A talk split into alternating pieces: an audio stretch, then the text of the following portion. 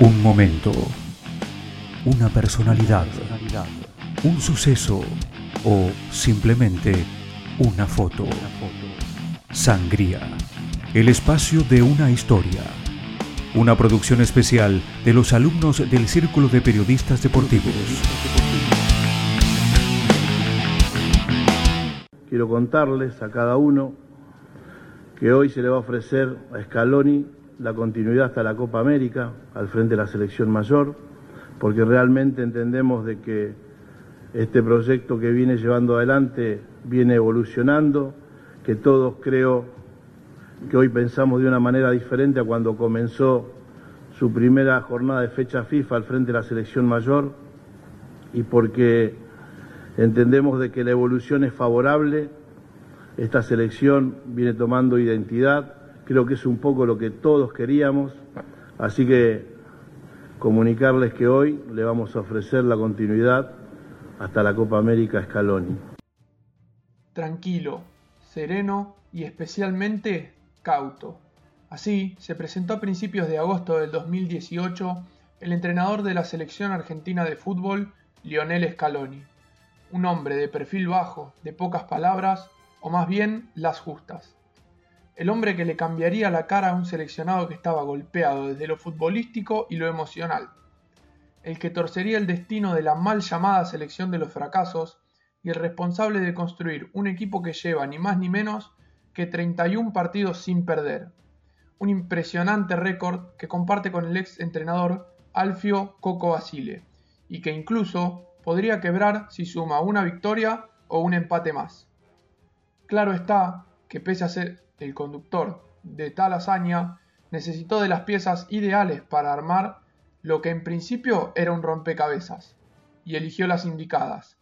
A Scaloni lo acompañan Pablo Aymar, Walter Samuel y Roberto Ayala, un tridente de exjugadores que conforman el cuerpo técnico de la hoy llamada Escaloneta, y que tuvieron un papel fundamental en el récord, pero que principalmente comparten entre sí la característica que distingue a este equipo, la cautela.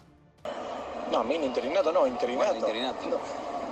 Yo estoy, eh, hasta te diría que emocionado, porque, porque la oportunidad que tuve, sinceramente, es difícil que pueda seguir hablando. Fue, fue muy buena, no lo esperaba y, y nada más. Estás emocionado y te emocionarás más si te confirman como No, no, no me importa eso. Un récord de 31 partidos invictos denota, por supuesto, que el seleccionado argentino está entre los mejores del mundo y que quizá incluso sea el de mejor presente a nivel mundial. En el plano táctico, el equipo demuestra permanentemente que tiene un sistema de juego bien definido y los jugadores se complementan muy bien para lograr que ese sistema funcione. En la mitad de la cancha, nombres como Rodrigo de Paul o Leandro Paredes conforman el grupo de piezas fundamentales que tiene este equipo. Ni hablar de la gran actualidad de los referentes, como Ángel Di María o el propio Lionel Messi, que hacen estragos en la defensa de cualquier equipo rival. Pero más allá del juego, el plantel está muy unido, el líder está alegre y sus compañeros también. Los jugadores entregan todo por el bien del grupo, y no hay ninguno que piense en sí mismo antes de que en los objetivos generales. Un trabajo fantástico en todos los niveles, y quien puede explicar muy bien ese trabajo es el periodista Esteban Edul, que desde hace varios años sigue de cerca el día a día de la selección. El presente es un presente bárbaro. Dentro de lo que se puede medir, que es el fútbol sudamericano, rivales de Sudamérica, porque europeos por cuestiones de calendario no se puede, es un, un equipo que se formó, que encontró intérpretes para cada rol, que cada futbolista tiene una función, no es simplemente juntar a los mejores, y que hace sentir cómodo a Messi, que tiene una estructura sólida, un arquero que te gana partidos, un 9 que hace goles, el mejor del mundo sintiéndose cómodo, un doble 5 que, que se complementa y que juega con una identidad repetida en varios partidos. Eso lo hace un equipo confiable, que después puede, ante un rival europeo, encontrarse con una selección de otro calibre, no lo sabemos. La medida más alta fue Brasil, pero verdaderamente se ha transformado en un muy buen equipo. Claro está que obtener un presente tan extraordinario como el que vive la selección no se consigue de un día para el otro. Scaloni y su cuerpo técnico hicieron un amplio trabajo de prueba y error, una búsqueda ardua entre los jugadores argentinos con mejor momento y su posible adaptación al sistema de juego que el entrenador tenía en mente. Una labor que llevó mucho tiempo y que de por medio tuvo momentos malos, como la recordada derrota por 3 a 1 frente a Venezuela en marzo del 2019. Pero también tuvo momentos buenos, como la contundente victoria frente a Ecuador por 6 a 1 allá por octubre del mismo año. Un puñado de logros y tropiezos propios del inicio de un proceso que finalmente cosechó sus frutos. El ciclo de Scaloni que me tocó eh, compartirlo como periodista desde muy cerca en los primeros partidos, porque yo a las primeras giras donde él era interino eh, estuve involucrado periodísticamente, eh, verdaderamente lo considero un ciclo muy por arriba de cualquier expectativa. Creo que incluso de ellos mismos. Se fueron conociendo, se fueron formando, fueron aprendiendo, fueron corrigiendo sobre la marcha, pero lo más puntual es acertaron, eligieron bien los futbolistas convocados, los momentos, los futbolistas que dejaron de ser convocados, eh, el timing para que todos los eh, convocados se sientan a gusto y tengan su función. El cuerpo técnico tiene mucha experiencia, no como cuerpo técnico, pero sí como futbolistas, todos mundialistas. Y creo yo que es un ciclo muy por encima incluso de lo esperado en el momento en que se los convocó, en donde eh, había una incertidumbre grande. El conductor de la escaloneta tuvo un inicio más que difícil con la selección argentina.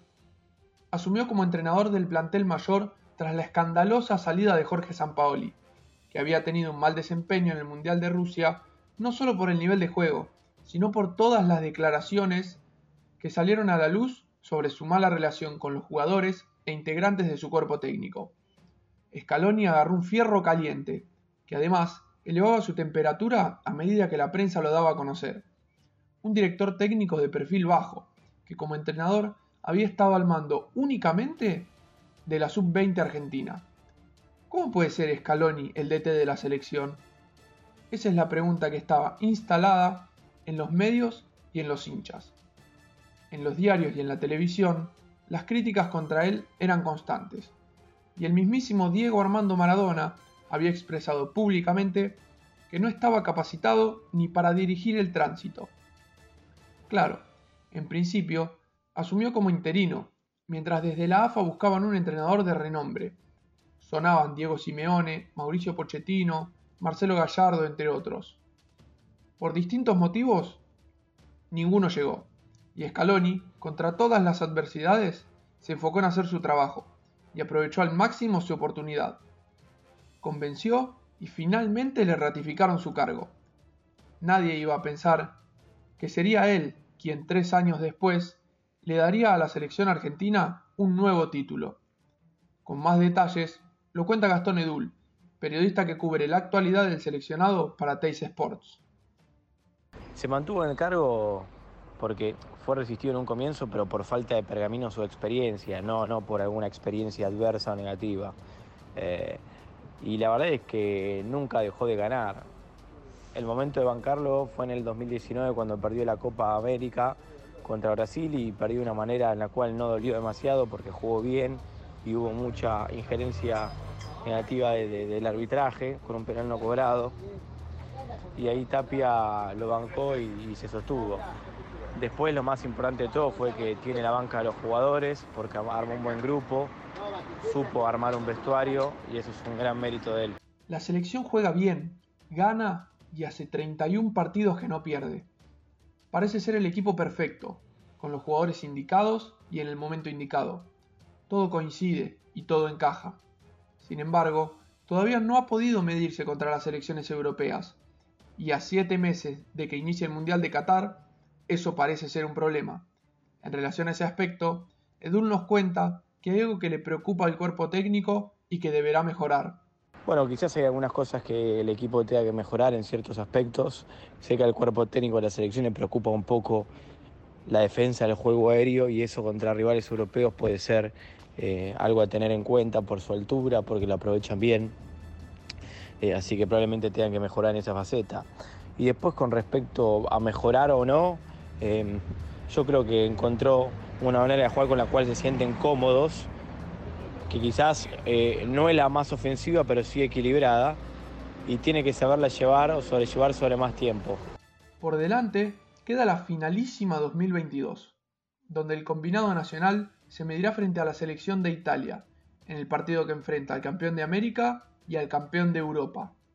La primera oportunidad en estos 31 partidos como invicto que el seleccionado argentino tendrá para medirse frente a una selección europea, y la chance para Scaloni de quebrar el récord y estirar su racha de partidos sin perder, ni más ni menos que a 32. Después vendrán amistosos de preparación y finalmente el Mundial de Qatar, la cita más esperada por todos. Un camino para nada sencillo, pero con la oportunidad de que este seleccionado, que hace disfrutar y emocionar a los argentinos, siga haciendo historia. Es para estar orgulloso y para agradecerle a los jugadores. Eh, el año es magnífico, es, diría soñado eh, con la obtención de la Copa y clasificación al Mundial y, y seguimos invictos, ¿no?